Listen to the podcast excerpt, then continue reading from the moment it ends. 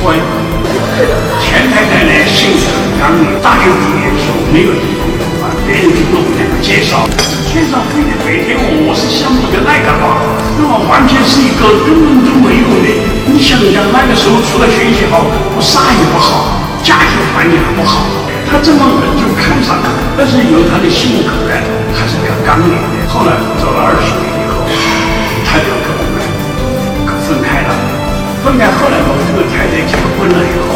我这太太，我和这个太太办结婚证，还要给小孩办出入证，都是我前太太帮忙的。我前太太跟我后太太关系也很融洽。抖音。